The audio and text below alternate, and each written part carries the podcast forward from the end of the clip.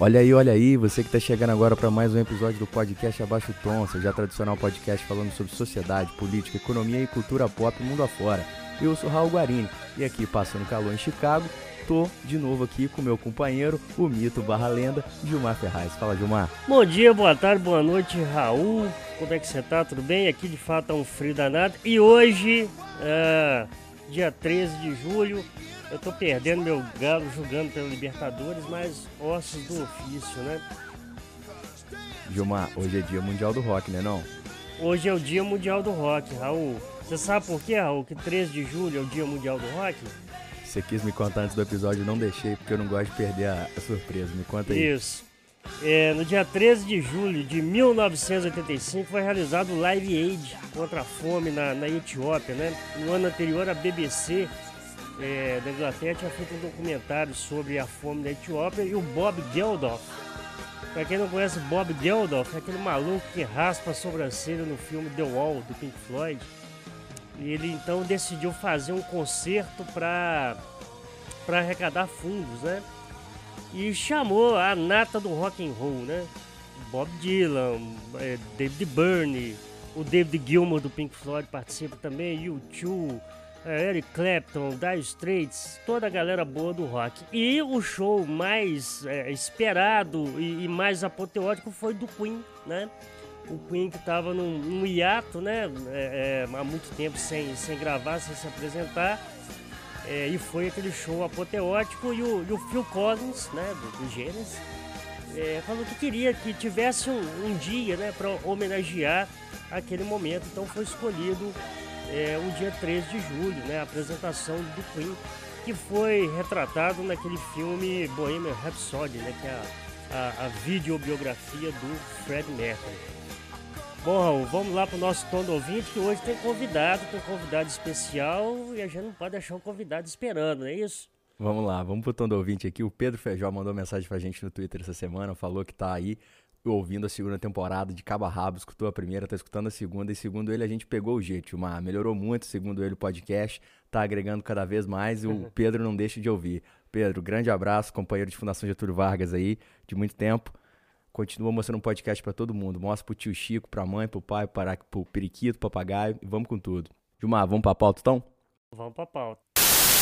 Bom, hoje, como eu falei, a gente tem um convidado muito especial, é, acompanho ele, sigo ele aí nas, nas, nas redes sociais e tô tentando seguir o exemplo, tá bom?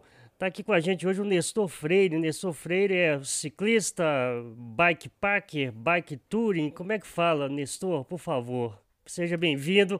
A casa é pequenininha, mas é nossa, tá bom? Seja muito bem-vindo, muito obrigado é, pelo, pelo, pela sua presença. E lembrando que este episódio hoje está contando com o apoio da Bike Beer que é uma loja de bicicletas aqui em Viçosa, de bicicletas, acessórios, roupas e tem o bar. Ou seja, você sai da pedalada e você repõe tudo aquilo que você perdeu tomando chopp, comendo porções, tiragostos, drinks variados e vai por aí. É o local perfeito, tá bom? Obrigado pro Leandro lá da Bike Beer. Isso aí. Vamos lá, Nestor. Seja bem-vindo mais uma vez. Ah, olha, eu agradeço a oportunidade a, de participar aí do podcast de vocês. É uma honra para mim sempre participar aí de, é, de um bate-papo com, como esse. É, então, boa no, boa, bom dia, boa tarde, boa noite a todos os ouvintes. É, boa noite, Raul, Gilmar. É, mais uma vez, obrigado.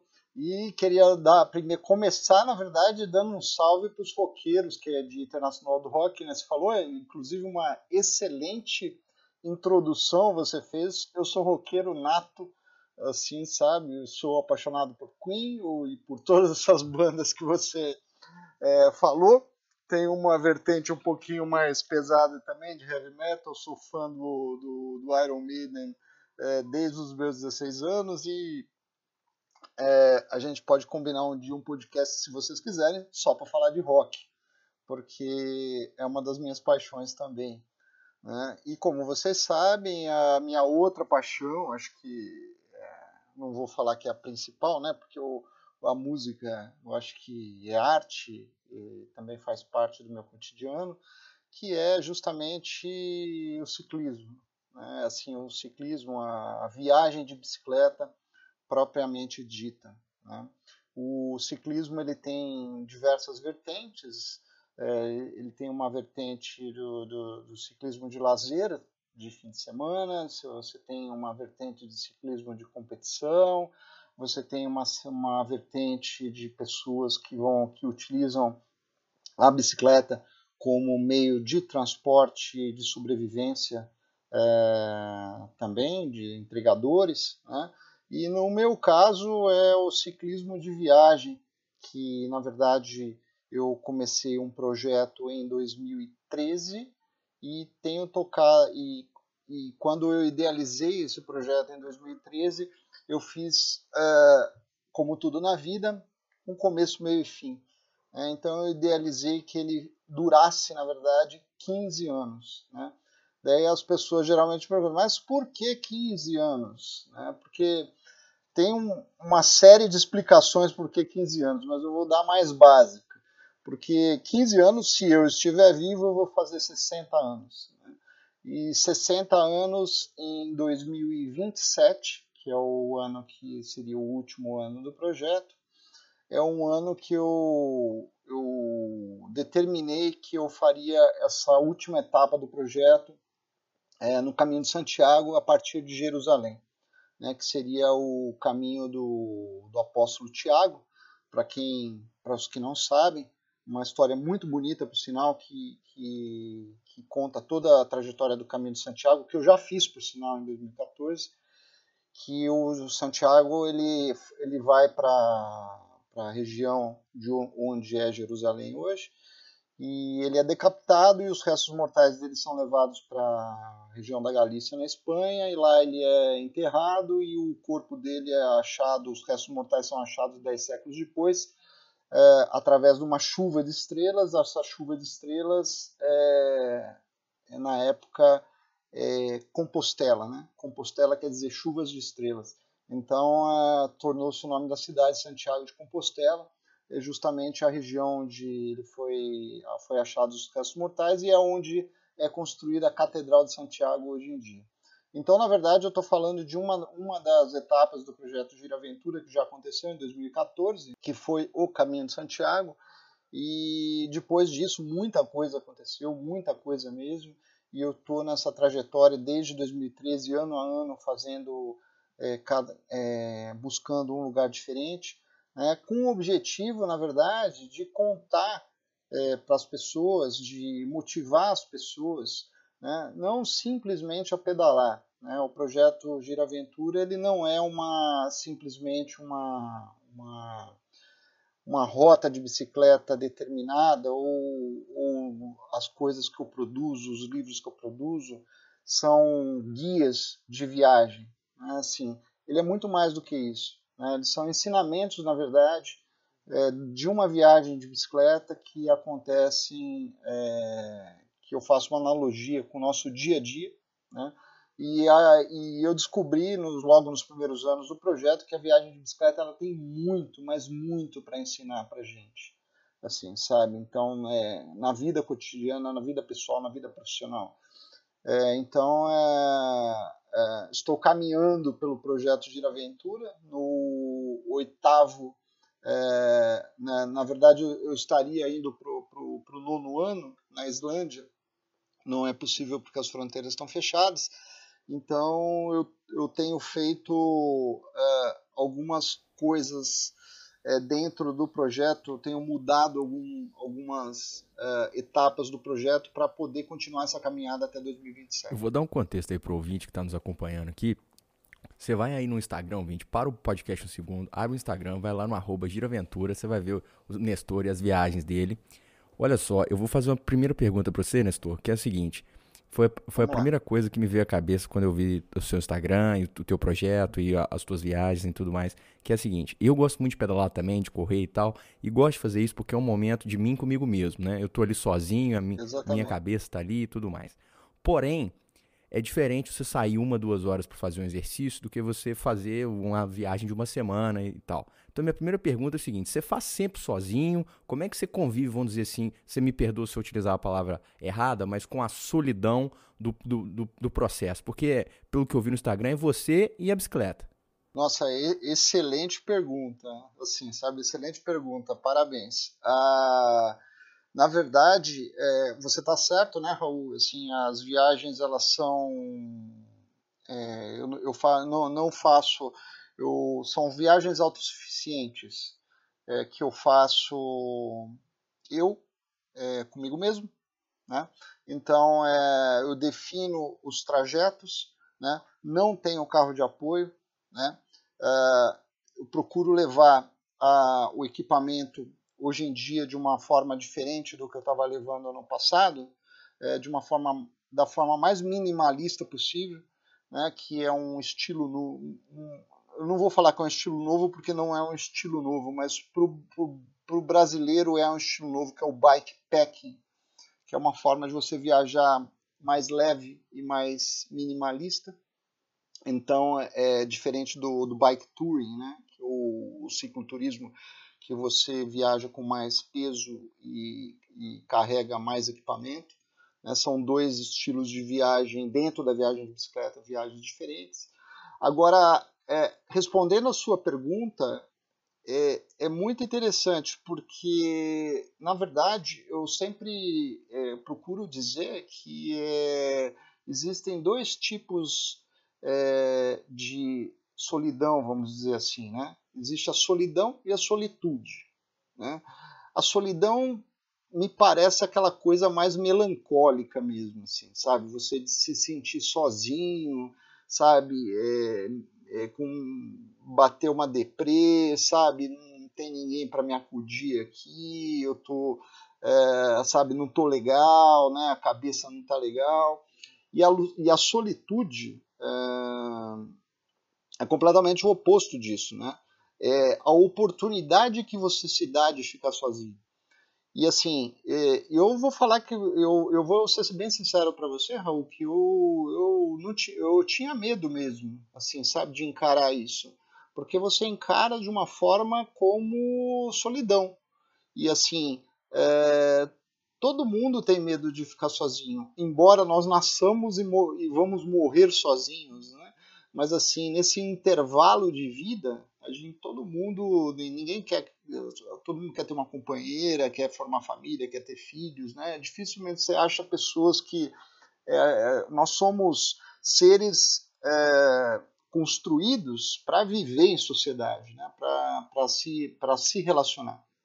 Então, esse só que eu descobri nesse processo do projeto Gira Aventura, já desde o começo, né? Eu fui descobrindo isso daí aos poucos, que essa solidão é, que, a, que, essa solidão não era solidão, e sim solitude, que é um momento diferente, é um momento que você para, você pensa e reflete sobre a vida e sobre as coisas que, é, principalmente, isso, isso eu acho muito bacana, sobre as questões morais da sua vida. Né? Então, por exemplo, você, eu lembro que uma vez eu estava na Suíça e tinha uma, uma banquinha de uma, uma banca de jornal, né, é, que estava vendendo jornal, revista, etc. E eu parei em frente à banca e não tinha ninguém em frente à banca. E, e na banca tinha, você tinha os jornais, as revistas e tinha uma, uma caixinha com, uma, com umas moedas, né, e algum punhado de euros lá. Né. É, euros não, né? Na Suíça é, é, é o dinheiro deles lá. Franco, né? É, o franco suíço. Enfim. Então, é, daí cheguei lá, na, lá, lá em frente à banquinha e se você se olhava ao redor, você via que não tinha ninguém, não tinha pessoa nenhuma, não tinha câmera de segurança, não tinha absolutamente nada. Ou seja, é, dependia de, né, é nesse momento que depende de você, que é você com você mesmo, né? É, ou pegar uma revista, pagar e pegar o seu troco certinho e devolver ali, né? ou pegar todo o dinheiro que está na banquinha para você, né? ou, ou, ou, não fazer nada. Entendeu? Então, assim, é, são, são atitudes que dependem, é você com você mesmo, né? Então, é nesse momento, isso que eu acho muito legal, né? Que você tem a, a fotografia de quem você é. Quais são suas atitudes? Porque é, é isso que vale. É você com você mesmo. Né? É a sua.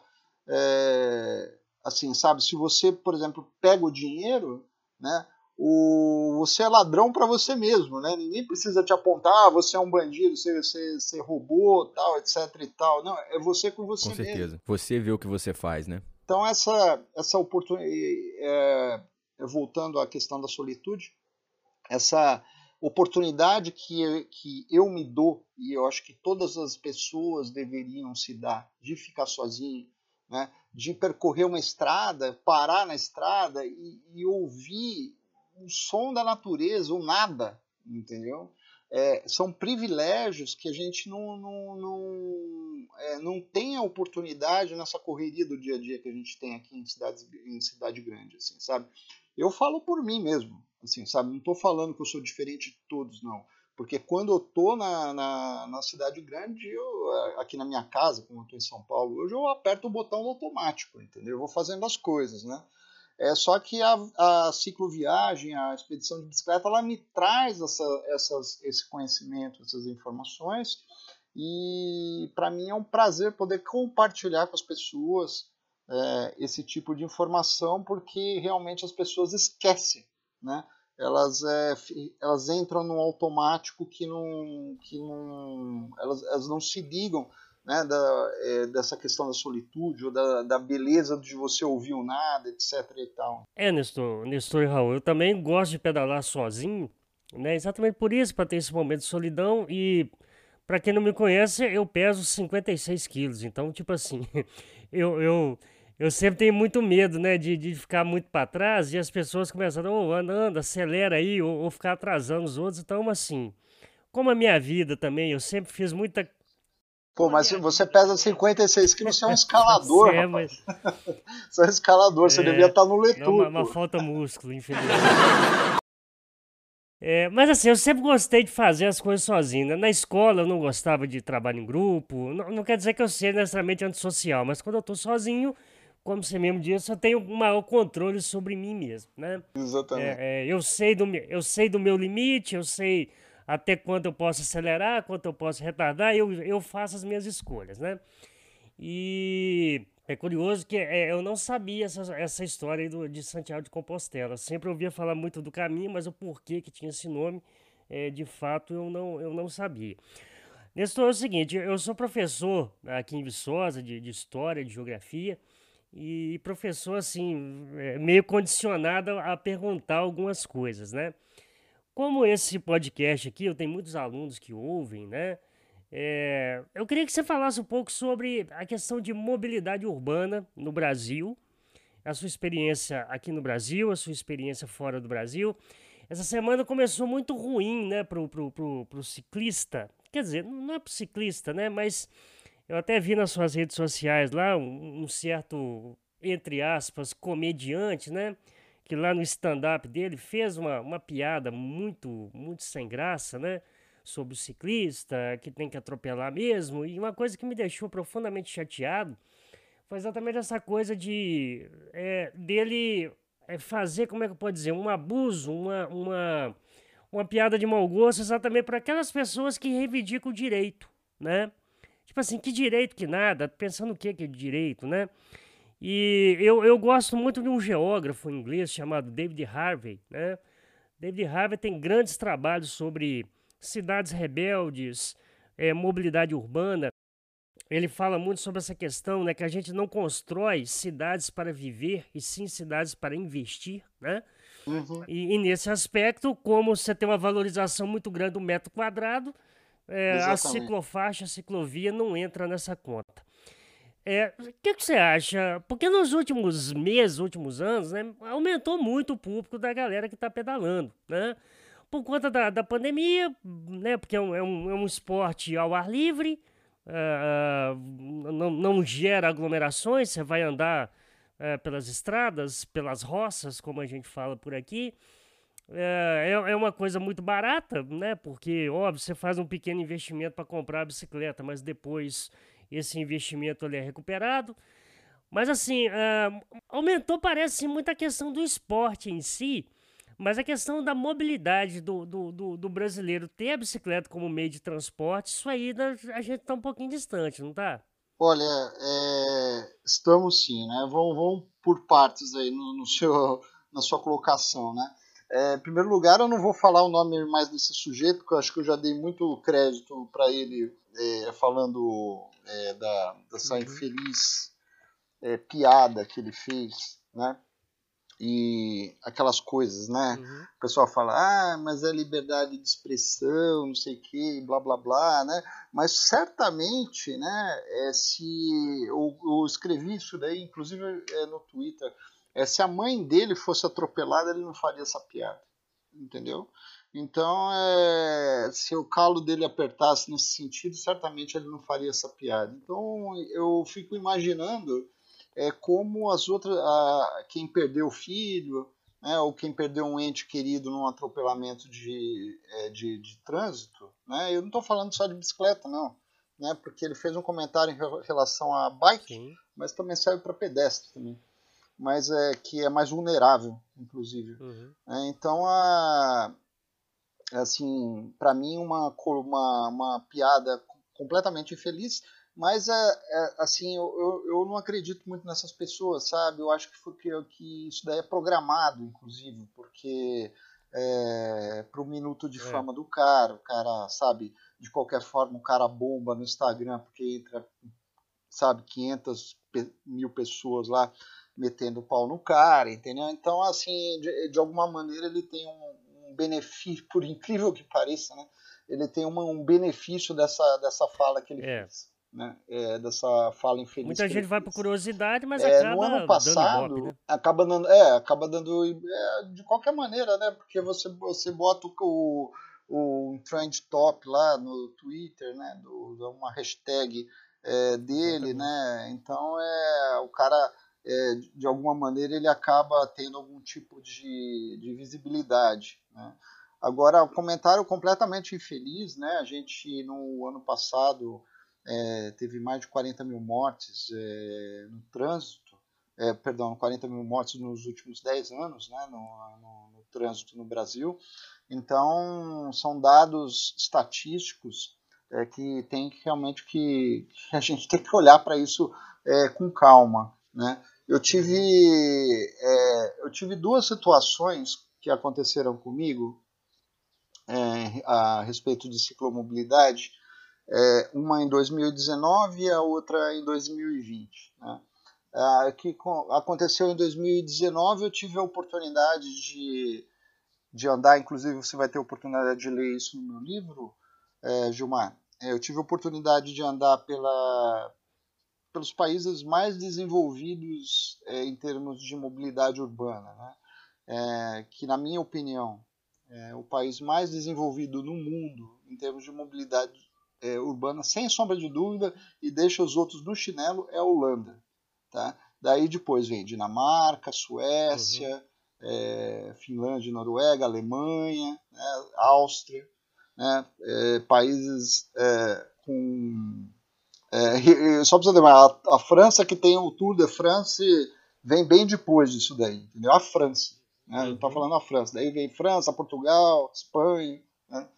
É, mas assim, a Holanda é um país assim é, fora da curva, assim é, é, um país que prima pela educação, né? Então assim é, é esse é o primeiro ponto, né?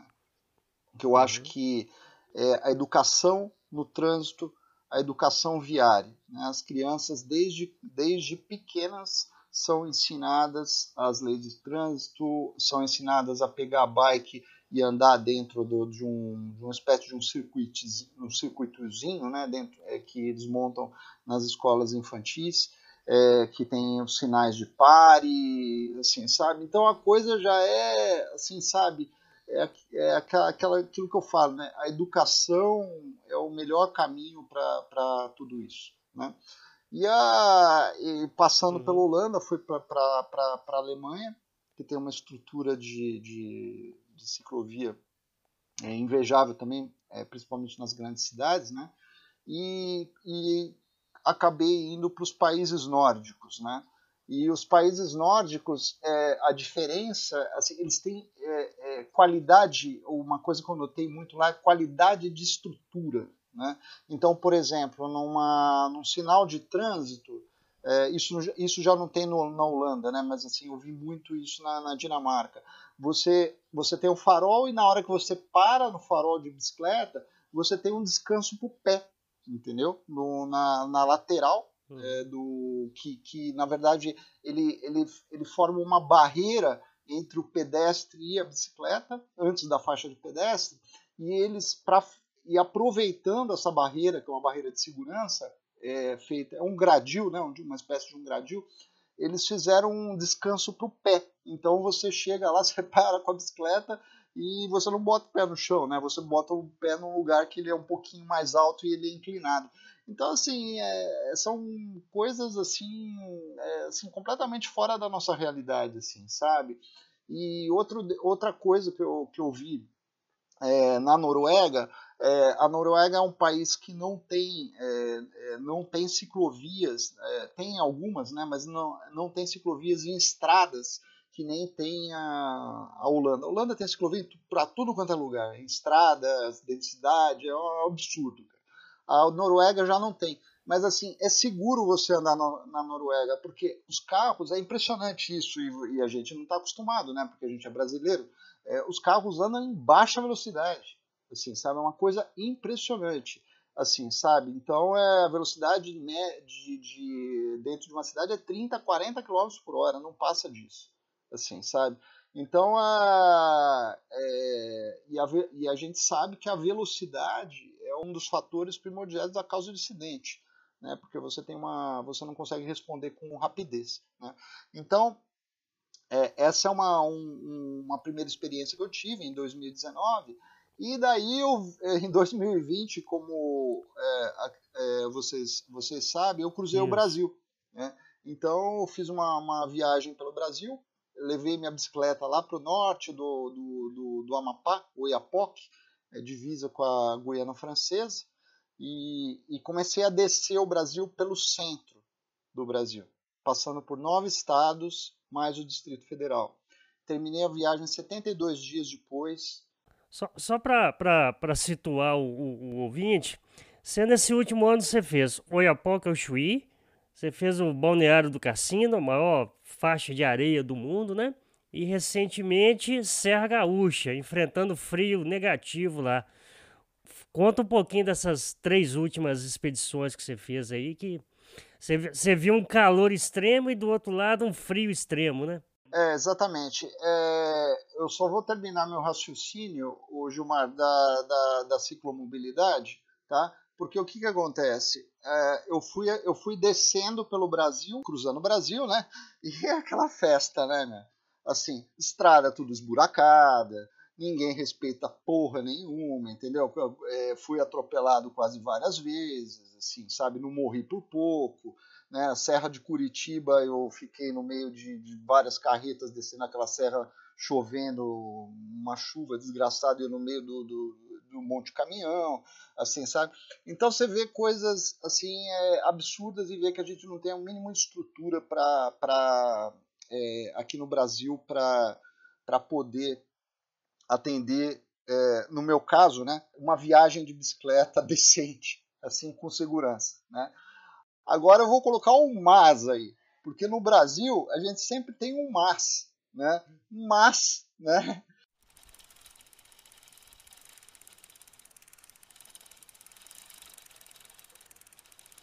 Sempre acha alguma coisa boa no meio da desgraça.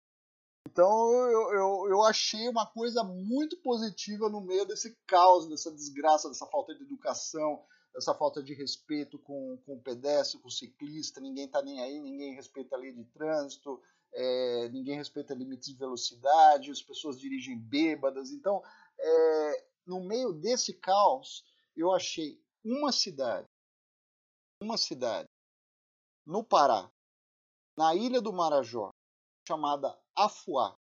Essa cidade é a cidade das bicicletas. É, eu tive a oportunidade de estar lá na, nessa viagem do Brasil e eu fiquei impressionado. Fiquei impressionado porque ele é uma cidade, é, embora ela seja uma cidade carente, e não é uma cidade pequena, é uma cidade que tem mais ou menos uns 30 mil habitantes. Ela fica, ela é sobre palafitas, né, elas todas sobre palafitas, só que eles têm um diferencial lá, que lá é proibido entrar qualquer veículo automotor dentro da cidade. Ou seja, todos os veículos, sem exceção, 100% dos veículos são é, bicicletas, triciclos ou quadriciclos. Só para você ter uma ideia, o carro da companhia de luz e o do bombeiro também é um quadriciclo. Então, assim, é, você vê que dentro né, da, daquela, da, daquela cidade, daquele, é, é, daquelas vias pequenas que você pode cair de um lado para o outro dentro do rio Amazonas, existe respeito entre as pessoas. Tá? Por quê? Porque as pessoas, as crianças, elas são ensinadas desde cedo. Então, novamente, eu vou voltar àquele caso da Holanda que eu estava falando, entendeu? É, onde a educação é dada para a criança desde cedo, e aqui no Brasil, numa cidade carente, que nem é a Fuá, é, a educação também é dada desde cedo para a criança, a educação de ciclomobilidade. Então, isso faz da cidade de Afuá, no Pará, uma cidade exemplo. Estou falando do Brasil, viu? É uma cidade exemplo de mobilidade urbana, tá? Quem quiser ver uma reportagem sensacional sobre essa cidade, entra no YouTube da, da Renata Falzoni, é, Bike Legal, e ela tem um documentário de 20 minutos sensacional é, sobre, sobre Afuá, que é a cidade das bicicletas. Então, isso daí para terminar com o tema de, de, de ciclomobilidade. É, você tinha me perguntado a questão do, da, das viagens que eu fiz esse ano, né, que foi a Praia do Cassino e agora da, da, das Serras Catarinense. Um seguidor até comentou comigo esses dias, né, falou, poxa, é, você gosta de extremos, né? Eu achei engraçado, porque eu, eu nunca tinha pensado, parado para pensar, porque é, no ano passado, é, quando eu estava especificamente atravessando o estado do Tocantins, é, o termômetro do, do meu Garmin, do computador, marcou 56 graus com sensação de 62, entendeu? É, isso no Tocantins, um clima completamente seco, você não conseguia respirar. É, é, é quando você chega nessa temperatura é, no corpo, você começa a ter delírios, né? É, você começa a ver coisas e aquele negócio de miragem, aquelas coisas que você vê nos é verdade, viu? Porque você vê coisas realmente. É, o corpo, ele, ele, o metabolismo dele muda completamente.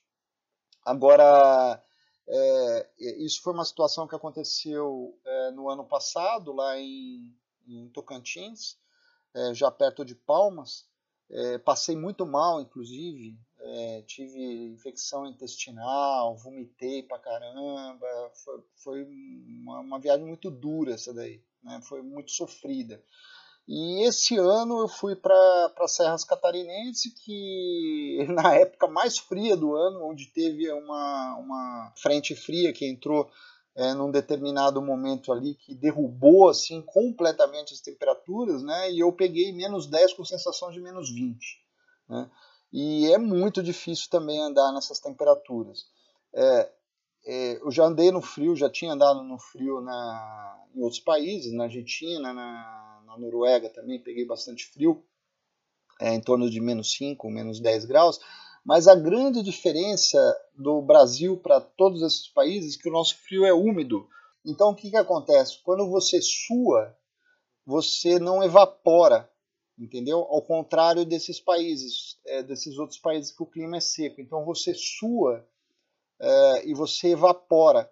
Né? O seu suor ele, ele evapora pelo fleece, né? É, você não pode andar encapado, porque senão você, você vira uma, uma, uma uma, uma bola de gelo, entendeu? Mas assim é, é, a grande dificuldade no Brasil é de, de pedalar nessas temperaturas aqui no Brasil é justamente essa. Você não consegue, é, a sua roupa não seca. E o que, que acontece? Com a roupa com a roupa úmida, com, com o suor do seu corpo, você passa mais frio ainda, entendeu? Então, eu lembro que quando eu estava chegando em Urubici, é, tinha um, eu, eu, tinha acabado de descer uma, descer uma serra é, que eu tinha congelado, estava congelando nessa serra, eu, reza, eu rezava para ter subida, né? Então é para poder aquecer o corpo. Então, assim, a gente nunca quer, quer subida, mas nesse caso eu queria, queria subir. Eu falei, cara, meu Deus do céu, eu preciso subir, eu preciso pedalar, assim, eu não estou aguentando ficar nessa condição de temperatura é, por muito tempo, né? Deixa eu, deixa eu te fazer uma pergunta relacionada ao teu equipamento porque eu vi um post no seu Instagram no qual você fazia uma planilha sobre os seus equipamentos, o que, que você ia levar, você tinha diferentes categorias de equipamento tudo mais, você acabou de comentar das suas viagens internacionais. E aí a pergunta é meio que dupla. Primeiro, como é que faz para viajar com bicicleta, para viajar com esse equipamento todo? É, e segundo, viajar, estou pensando mais assim em viagem internacional, né? É sempre um pouco mais complicado. E segundo, como é que você decide o que, que você vai levar? Por exemplo, eu tenho a certeza de que o equipamento que você leva para cruzar um lugar muito quente ele é diferente do equipamento que você leva para cruzar um lugar muito frio.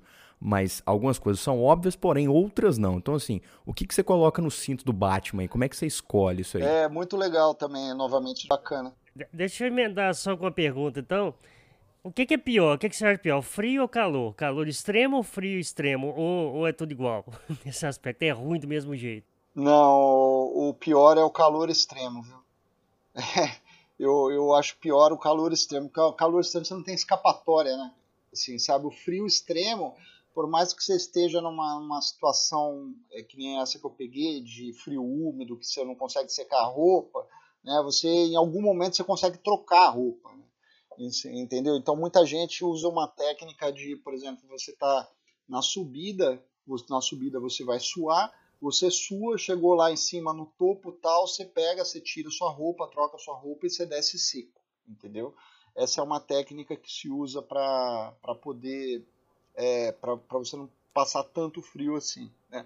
calor não tem o que fazer, rapaz. No calor você é, primeiro você tem que andar com massa, com roupa que te proteja, né? Você tem até umas fotos minhas no norte do Amapá, hoje eu vejo assim, eu falei, eu tava, tava com, com colete de, de é, corta-vento, sem manga. Eu falei, pô, tá com merda na cabeça, né, cara? Assim, sabe? Porque você tem que se proteger do, do, é, do calor, né? Você não pode ficar exposto assim, desse jeito, né? Deixar sua pele exposta no, no, no, no calor. Mas é, são coisas é, que, que a gente aprende aí durante a viagem. O Raul, qual foi a sua pergunta? Desculpa, é, foi, era interessante. Perguntei sobre equipamento. Como é que você faz para viajar com esse ah, negócio todo?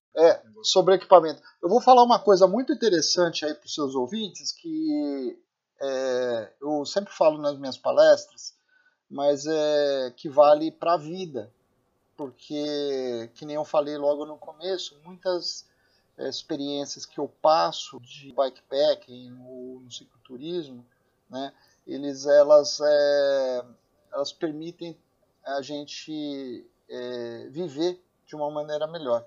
Então, assim, eu costumo dizer que a, a, o peso que você carrega ele é proporcional aos seus medos, né? Então, quanto mais medo você tem, mais peso você leva. Vou dar, vou dar dois exemplos. Se você tem medo de passar frio, você leva mais casaco. Se você tem medo de passar, ficar doente, você leva mais remédio. E assim vai, né? Assim, se você tem é, medo de é, sei lá, de, de, de qualquer coisa, entendeu? Você vai sempre carregando mais a, a, a sua bagagem, né? E isso, na verdade, ele, ele serve, que nem eu falei, ele serve para a vida, ele serve para culpa, né? Porque quanto mais culpa, que seria a bagagem, você carrega, mais medo te gera. Né? Então, é, é, isso é uma, uma coisa que eu sempre falo em palestras, essa frase eu sempre falo em palestras, eu acho faço uma analogia com a vida e ela é muito interessante. o, o, Raul, você sabe que uma das coisas mais difíceis que tem é, no começo de uma de um do planejamento é, de uma viagem é você justa fazer justamente isso que você perguntou é você saber exatamente qual equipamento que você vai levar e qual medo que você vai ter né? se você vai ter é, se por exemplo se o frio que você vai passar a roupa que você está é, levando ela é suficiente para poder é, passar passar é, situações de, de frio, né? E assim, isso também vale para água também, né? Assim, sabe? Ah, é, praia do cassino, né? Praia do cassino não tem água, né? Ah, então é, você tem que levar a água que a água que você leva é a água que você vai consumir, a água que você vai escovar o dente, a água que você vai é, passar um, um, paninho aí na sua na sua pele para não cheirar tão ruim, né? E só que você não pode se dar o luxo de levar 10 litros de água, né? 10 litros de água são 10 quilos, entendeu? Então você tem que fazer um cálculo uhum. correto para para poder terminar, para você ter, ter condições de, de concluir a viagem com sucesso, né? E de forma positiva, né? Eu costumo sempre dizer que o bike pack ou a viagem de bicicleta, ela tem que ser uma coisa prazerosa, né? Até a minha namorada, ela é, ela é triatleta, e assim, eu vejo o quanto que ela sofre no treinamento, né? E assim, é, é difícil até eu andar com ela de bicicleta, porque o, o bike pack, o cicloturismo, ele não é sofrimento, assim, sabe? Porque se ele for sofrimento, é, ele não, não, não, ele perde sentido, assim, sabe? É óbvio que você vai ter subidas que você vai empurrar, é, situações que você vai, vai ser, vão ser muito difíceis para você. Óbvio que existe o desafio, né? Mas assim, o objetivo não é, é você cumprir metas e, e, e, ser melhor do que o outro, entendeu? O objetivo é você estar tá dentro da experiência, né? É, dentro do caminho, né? Até Guimarães Rosa tem uma, uma, uma frase que eu gosto muito, né? Que o real não é não está na saída nem na chegada, né? Ele dispõe para a gente e assim no meio da travessia, né? Ou seja, é o momento que você vive a travessia, o momento que você vive é, o, a sua experiência, entendeu? Mas assim é, como eu te falei, é muito difícil é, é, é definir o equipamento e o equipamento no final, no final ele é definido nessas bases, né? Por exemplo, eu vou para um lugar muito quente, né? O qual é o mínimo de equipamento eu posso é, levar para esse lugar quente? Isso serve para o lugar frio também, né? Para o lugar frio é um pouco mais complicado, porque geralmente os equipamentos de frio são mais volumosos, né? Então, assim, é, você tem que levar mais casaco, né? Eu, eu levava só para você ter uma ideia, eu tinha um casaco é, que eu não passo frio de jeito nenhum, que ele ocupava um saco estanque de, de 20 litros, entendeu? Ele via só o casaco dentro. Então, é, é são... É, você tem que fazer, na verdade, um estudo né, é, de, é, da sua rota, sabe? Do que, que você vai enfrentar, né? Se você vai precisar se, se é uma região de chuva, se você vai precisar de, de poncho, se você vai precisar de capa de chuva, se é melhor levar poncho. Então, são é, é tudo eu, no meu caso, eu é minuciosamente pesquisado, é, planejado para ter o menor erro possível. Né? E isso não quer dizer que você vai, não vai ter erro. Né? Uma vez eu fui dar uma palestra numa, numa, numa empresa, uhum. a pessoa é, me perguntou, fez uma pergunta para mim e falou assim: Poxa, mas qual que é a sua é, a, a assertividade nisso? Né? Assim, sabe? O que, que você. Eu falei: Olha, eu eu nunca pensei nisso, para te falar a verdade. Eu acredito que seja 90%, 85%, mas isso não vem ao caso, na verdade. Assim, sabe? Eu, eu não estou preocupado com a minha assertividade. Né? Eu estou preocupado. Na, na verdade, eu estou é, focado em, é, em ter esse equipamento e saber que esse equipamento, na verdade, ele vai me dar o suporte para enfrentar situações que eu, que eu não vou ter esse, o equipamento necessário para poder eh, enfrentar o perrengue, né? Assim, sabe? Então você tem que ir com essa ideia na cabeça, né? com a ideia de, é, de construção, de construção de uma, de, um, de uma situação que você não, não, não viveu ainda. Né? Eu trabalhei muitos anos na área de vendas, sabe, Raul? E eu fui gerente de vendas de, de algumas empresas tal, e eu sempre falava para os meus vendedores né, que assim, o, o diferencial do, do bom vendedor, na verdade, é o quanto ele lida com o imponderável, entendeu? Não é assim, é, ah, eu vou no cliente certo porque ele vai comprar e, sabe, eu vou nesse porque ele vai, é, é, porque eu já sei que o pedido está pronto, entendeu? Não, é uma situação que o cara, o comprador chega para você e pergunta, pô, e aí, é, não dá para mudar isso daqui? É, se você não mudar, eu não vou comprar de você, entendeu? É essa... É um jogo de cintura, né, que todo brasileiro traz na alma, não é? É, esse jogo de cintura que, inclusive, é, o brasileiro ele tem muito bem, né? É, ele tem muito bem esse jogo de cintura. Isso tem, é, eu, eu, noto nas viagens internacionais que eu faço, né, que o brasileiro ele tem um jogo de cintura. Né, isso eu não estou falando de jeitinho, moda de gesto, não é nada disso, entendeu? Mas é um jogo de cintura, uma, uma, uma, uma simpatia que você gera com as pessoas que as pessoas acabam é, abrindo exceções. Eu lembro de um episódio, me veio na cabeça agora falando disso, que aconteceu muito engraçado. Eu, na viagem que eu fiz em 2017 pelo Meridiano de Paris, é, eu cheguei nas, na, em Londres né, para pegar o trem que passava sobre o, o é, embaixo do Canal da Mancha e, e ia e, e, me levava até é, Calais, né, no norte da França, Calais. E quando eu cheguei para pegar o trem, eu estava com a bike, carregando a bike, né, numa sacola, no mala bike. É, e daí o, o, eu entrei na fila, faltava uma hora para o trem partir, eu entrei na fila uma hora para o trem partir, e o, o, o rapaz lá da, da que estava controlando a fila falou assim, olha, você não pode entrar com a bike. Eu falei assim, mas como eu não posso entrar com a bike? Eu comprei o ticket com a, com a bike inclusa. Daí ele falou assim, não, o ticket ele tá com a bike inclusa só que a bike ela vai dentro de um compartimento no, do, do, trem, é, que não é, é, é. a mesma coisa você levar uma bicicleta dentro do, do, do compartimento onde você senta. Daí, eu, daí, ele falou assim: só que esse trem ele para em Paris e, ela, e essa capacidade de carga, é, esse compartimento de carga, ele só é esvaziado em Paris. Eu falei: meu amigo, eu não posso é, pegar essa bicicleta em Paris, mesmo porque eu não vou descer em Paris, eu vou descer em Calais. Né? Eu, tenho que, eu, eu, tenho que entrar com essa bicicleta no trem. Ah, mas não pode entrar com a bicicleta no trem.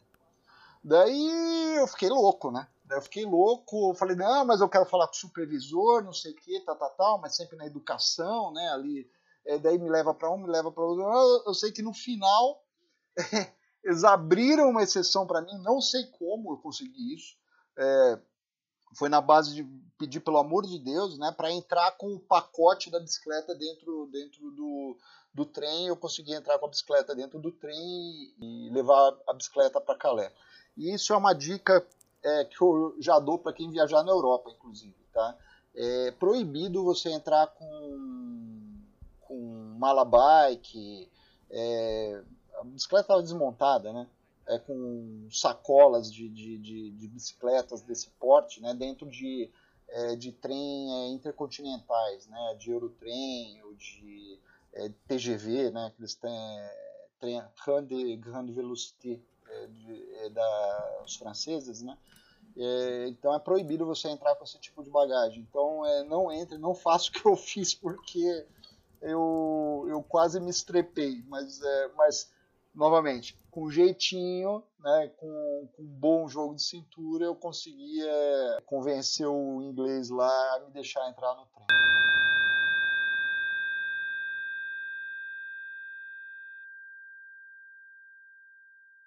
O Nestor, na, na fala dele, citou e eu reforço né, o canal da, da Renata Falzoni. Eu também sou fãzão dela, o bike é legal. Ela dá um monte de dica e ela é uma coroa fantástica. Fantástica, fantástica mesmo. Ô, Nestor, a gente já viu que você tem história para cinco ou seis podcasts aqui. Caramba, né? Que beleza. Ah, tem bastante. Uma viagem que falou, meu, eu vou desistir, não vai dar, a coisa tá, tá, tá muito ruim. Aquela viagem que você gostou tanto que, tipo assim, dá pedalo mais 100, 150 quilômetros tranquilamente. uma que você gostou muito, outra que, você, que não, não te surpreendeu da forma como você queria? Deve ter aquela, quando você abre o olho pela manhã, deve ser a primeira imagem que vem na sua cabeça. Porque sempre tem aquela, né, que deixa um gostinho de quero mais, aquela imagem que fica presa na nossa memória. Olha, a... eu sempre costumo dizer que a melhor viagem que eu fiz foi a última. Né? Então, nesse caso, foi das Serras Catarinenses, né? Assim, ah, mas você escreveu um livro em sete países, que é esse aqui atravessando sete países, ficou quase quatro meses pedalando e deu uma experiência incrível. Realmente foi uma experiência incrível é, essa essa viagem e escrever esse livro na, na, na sequência, né? Ir para Patagônia, Patagônia é um lugar sensacional, marcante, né? Mas assim, é, eu acho que a cada experiência. Ah, mas deve ter tido aquela, assim, que, que te emocionou, que, como eu falei anteriormente, que ficou preso na sua memória alguma imagem. É, em termos de. Em termos, vamos, vamos, vamos separar assim, então, da seguinte maneira, o Gilmar. Em termos plásticos, né? É, a Patagônia é um lugar assim assim, sem comentários. Né? Assim, é um lugar que é, faltam adjetivos para aquilo que você vê. Né? No, naquela região do Chile, Torres del Paine, é, região da Patagônia chilena, né? e você vai de, de é, depois de você cruzar o, o canal de Beagle, você vai é, indo mais para baixo, vai ficando mais inóspito sabe? Você vai vendo uma natureza mais selvagem, é, sabe? É, assim, famílias de, de pinguins reis, né? Que só tem na, na, na América do Sul, baleias. Então, assim, sabe? Você tem uma oportunidade. É, Para mim, é, assim, em termos plásticos mesmo, a, a Patagônia eu, eu não, não, achei nada é, igual até hoje é, de todos os lugares que eu já fui, né? Assim, mesmo lugares assim sensacionais assim que nem a, a Noruega né? A Noruega é um lugar fantástico né? Assim sabe? Um país de, de primeiro mundo com uma estrutura assim sabe? De, de, de pontes e viadutos é, e tudo organizado túneis né? Assim sabe? Você entra num túnel você aperta um botão e fica piscando uma luz é, é, que indica que você está atravessando o túnel de bicicleta, entendeu? Então, assim, sabe, tudo muito organizado. É, mas, assim, em termos plásticos, realmente, uma a Patagônia, para mim, foi é, essa coisa que você falou, né? De abrir o olho de manhã e, e lembrar daquela imagem linda de, é, de Los Cuernos em Torres del Paine é, e as próprias torres, né, de, de Torres del Paine, ah, aquela região Morro Chico, é, Punta Arenas já é uma cidade um pouquinho grande, não, cidades grandes realmente não me, atraem muito, mas a própria Vila O'Higgins, né, que fica à beira do Lago O'Higgins, na divisa da Argentina com, com o Chile, é sensacional, a água tem uma cor assim, que você nunca vai ver em nenhum outro lugar no mundo, assim, sabe, água de degelo, então o, citaria o ventisqueiro colgante, né, que é uma cascata, um glaciar de gelo preso numa, numa montanha, que tem uma cascata de água que cai assim, sabe, é, uma altura assim é, enorme, né? Então assim, sem dúvida a Patagônia é, é, é esse lugar lindo, né? Você tinha perguntado de um perrengue, é isso? É, assim, esse que falou, meu, não vou conseguir, vou voltar, ou vou pedir socorro. É, é na, assim, eu, eu o, o Spot, né, que é, um, é uma empresa é, norte-americana, inclusive, né, que é a Global Star é, Telecom, é, aqui no Brasil eles têm um braço dessa empresa que é Brasil Spot, né? Então eu levo o Spot em todo lugar que eu, que eu, que eu vou. Né? Eles me apoiam, né? é, fornecem o equipamento e o serviço para mim. E o Spot ele tem um botão de emergência é, que, em caso de emergência extrema, eu posso apertar e, e um resgate viria até, até mim, né? É, através de um sinal de, de, de via satélite. Né? É, eu nunca utilizei esse botão, graças a Deus. Né? Mas já pensei em utilizá-lo. Né? É, uma das vezes que eu pensei em utilizar, eu estava numa cidade no norte do uhum. Tocantins, que chamava, não estranho o nome da cidade, mas o nome da cidade é esse, chama Xambioá. Fica no norte do Tocantins, é uma vila, na verdade, nem uma cidade, uma, uma vilazinha à beira do rio Tocantins, divisa com o Pará. Eu cheguei nessa cidade depois de ter pedalado 120 quilômetros, numa temperatura uhum. de 45 graus mais ou menos. Cheguei muito desgastado e, e eu não me, me hidratei muito bem. Né? E eu fui para um, um. Eu consegui uma pousada é, bem simples para é. mim, assim, sabe? Dentro dessa cidade cheguei na cidade, né, né, nessa pousada, me instalei lá, tomei um banho, tá, até aí estava tudo bem, né, só estava muito cansado, tá, por causa do calor, não estava me sentindo muito bem e tal, mas é, tinha um ar-condicionado lá na pousada, deu para ficar por lá, tal, não sei o quê, e eu resolvi sair para comer esse dia, né, daí eu saí para comer, comi carne de sol, né, que é uma carne extremamente salgada, né, arroz, feijão muito engordurado. E voltei é, para noite para a pousada, para dormir, para sair no dia seguinte. E, e aconteceu o pior né? nessa noite. Né? É, eu comecei. É, foi a primeira. Eu não sabia que isso daí podia acontecer, né? mas, é, mas aconteceu comigo. Eu nunca vi nenhum relato disso que eu vou falar para vocês agora. É, eu sentado no vaso cagando e vomitando ao mesmo tempo.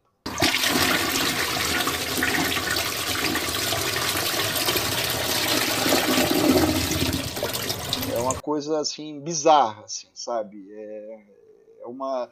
Eu lembro que eu me olhei no dia seguinte no espelho, eu falei assim, cara, eu tô sumindo. Eu tô sumindo tão magro que eu tava nessa situação, né? Eu, eu passei, é, eu, nesse dia eu, eu, ia sair, né? Obviamente não saí porque estava muito fraco, não conseguia mal levantar da cama, né? É, o, o vômito cessou, né? Comecei a tomar muito chá, é, fui lá falar com a pessoa da aposentadoria, não tinha que comer, gente. Se vocês terem uma, uma, uma, ideia. Isso é desesperador, entendeu? Não é que não tem comida na cidade. Até tem comida na cidade. Mas assim, só que você olha para aquela comida e você não quer comer, entendeu? Então você fica muito muito mal. Então assim, acabei comendo pão, é, sabe, tudo que é que podia me dar um é, é um pouco de carboidrato, prote, proteína, é muito difícil, né? Você não vai comer carne de sol, mano. E eu me recuperei um pouco no, é, dois dias depois. E eu eu mas estava muito fraco ainda. E eu, eu fui para uma, uma outra cidade que chamava. Eu falei assim: eu vou, eu vou tentar pedalar 26 quilômetros né? até uma outra cidade que tinha, que chamava Araguanã, fica no, no, no, no Tocantins também. Daí eu falei assim, vou tentar. E quando eu peguei a bicicleta, montei na bicicleta, coloquei todo o meu equipamento e saí para pedalar, era umas era em torno de 7 horas da manhã, é, fora de brincadeira, já estava 35 graus esse horário. Estava 7 horas da manhã. Eu peguei a bicicleta, comecei a pedalar, é, eu entrei na estrada, para você, vocês terem uma ideia, e tinha uma espécie de uma névoa na estrada, é, uma, uma, nuvem assim muito baixa na estrada, assim. E eu comecei a pedalar em cima daquela nuvem, né? E eu, eu tinha comentado com vocês que quando o calor ele é muito extremo, o, você começa a delirar. E eu comecei a olhar para aquilo, gente, e eu, eu falo assim, cara, eu tô, eu tô, eu tô pedalando, eu, eu morri, eu, eu tô no céu, cara.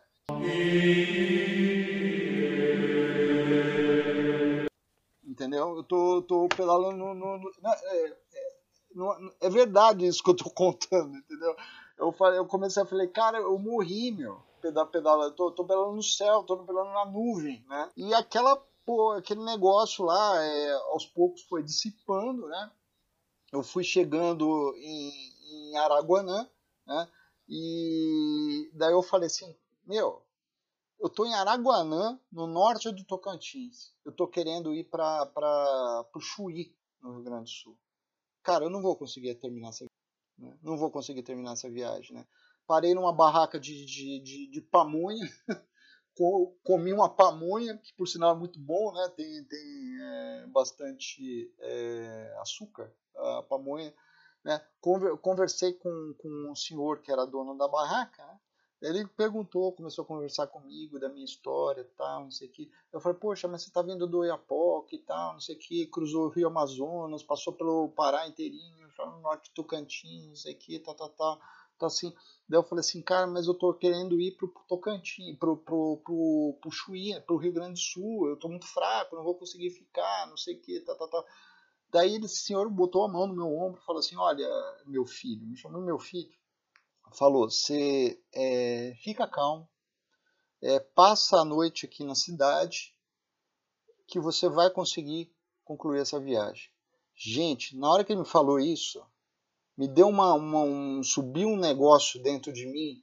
Eu falei, eu, eu saí dessa barraca, eu falei assim, meu, eu vou terminar essa merda de qualquer jeito, cara. assim, nem se for empurrando a bicicleta até o e consegui. Então foi uma, um, mas foi um momento de desespero, né, de, de, de, de, perrengue. E é nesse momento que, daquela pergunta lá no começo do Raul, é, você está sozinho, entendeu? Que você, é, que você tem que lidar com suas próprias inseguranças, né? Então, se você não tem um psicológico, uma, um psicológico muito, muito bacana nesse momento, você fica. No final deu certo, depois de muito sofrimento.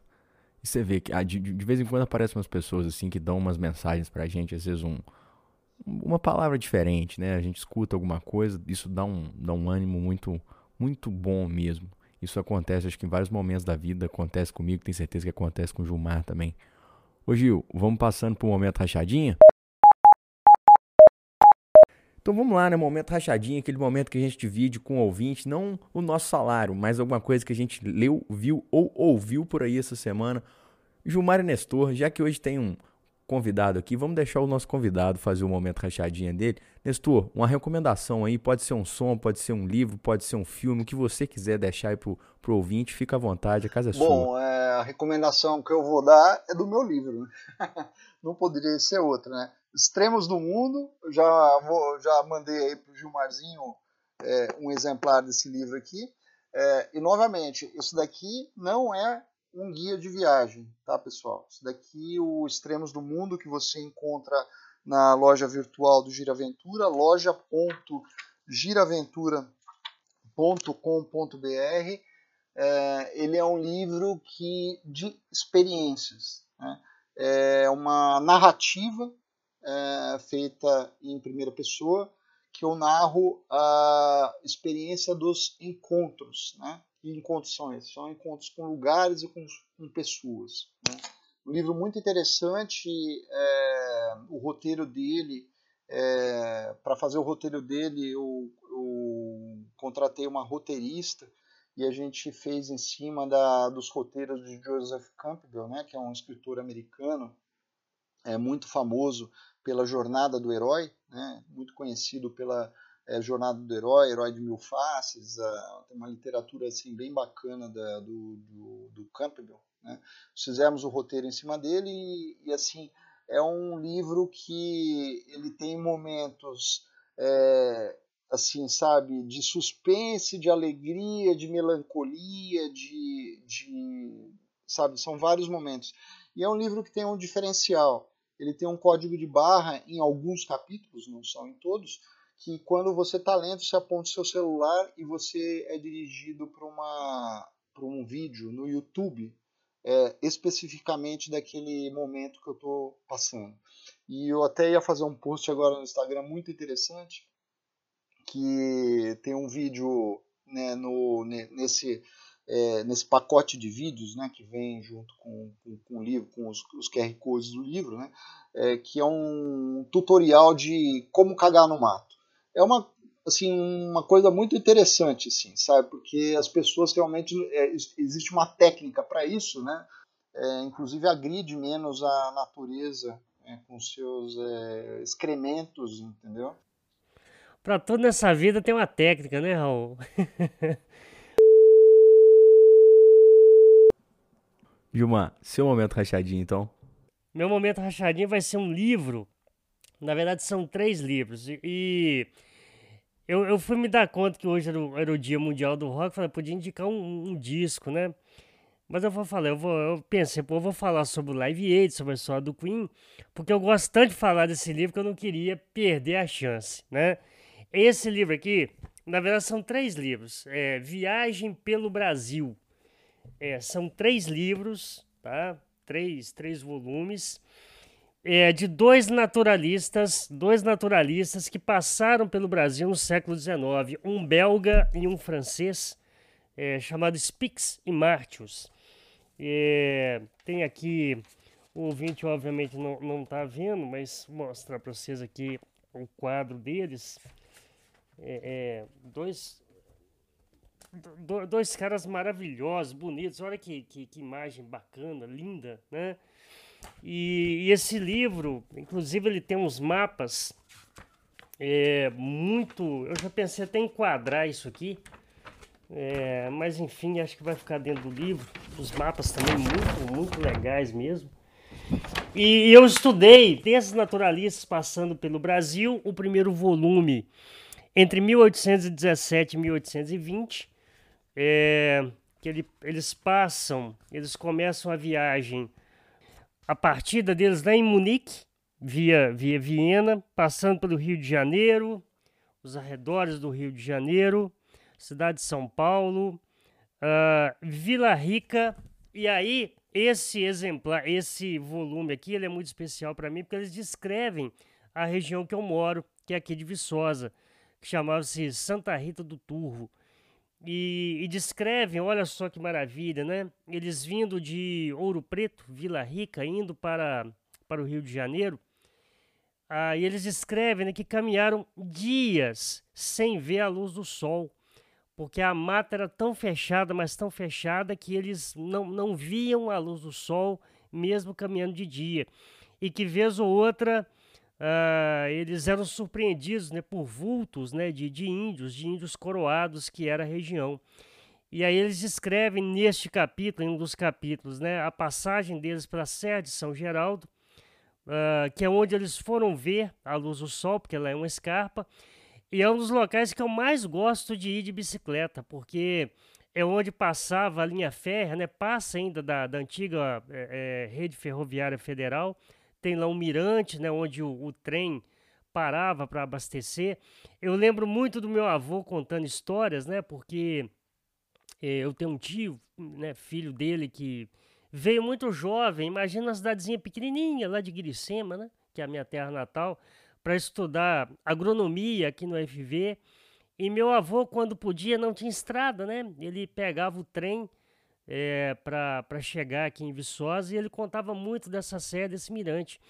E isso ficou julgado durante muito tempo, né, desde que privatizou a, a, a ferrovia, mas agora está virando um ponto turístico e é assim, é o lugar que eu mais gosto de, de, de ir, de, de bicicleta, porque me traz uma, uma nostalgia muito legal. Depois disso, né, logo abaixo tem uma cidade chamada Visconde do Rio Branco, que na época chamava São João Batista do Presídio.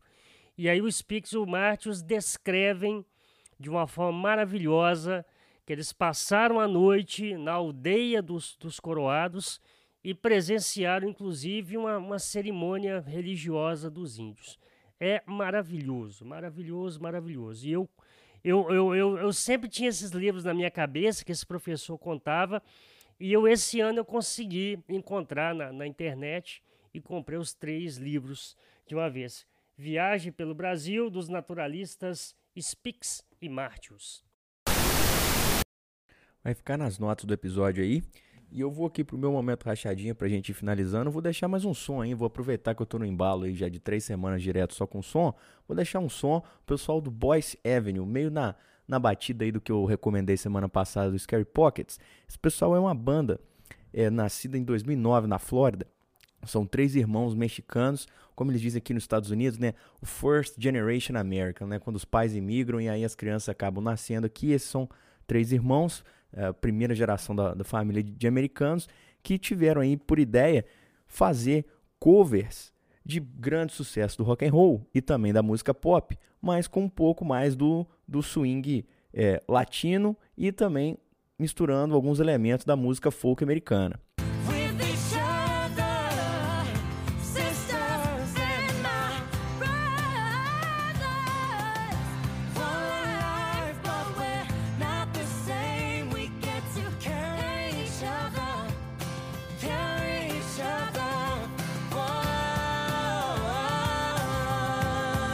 Eles, na minha opinião, ele muito bacana a maneira de distribuir a música, muito moderna. Ao invés de fazer álbuns, né, como é, em geral é o, é, o, comum, é uma galera que vem na, na, batida mais moderna e vem aí distribuindo semanalmente músicas no YouTube. Então, ao invés de chegar e lançar um álbum de uma vez, todo completo, apesar de eles já terem três álbuns, eles têm feito aí toda semana uma música nova no YouTube, meio quase como se fosse um, quase que fosse uma novela, né? Você vê aquela ali, escuta, gostou, semana que vem você volta. Tem no YouTube, tem no, no Spotify, tá em todas as plataformas. Boys Avenue, eles fazem colaborações aí com diversos artistas. É muito bacana, porque toda hora que você vê uma música nova, por exemplo, deles, você acaba conhecendo um pouquinho mais deles e de algum outro artista que está tocando junto com eles. Então acaba assim sendo meio que uma, uma rede bem legal.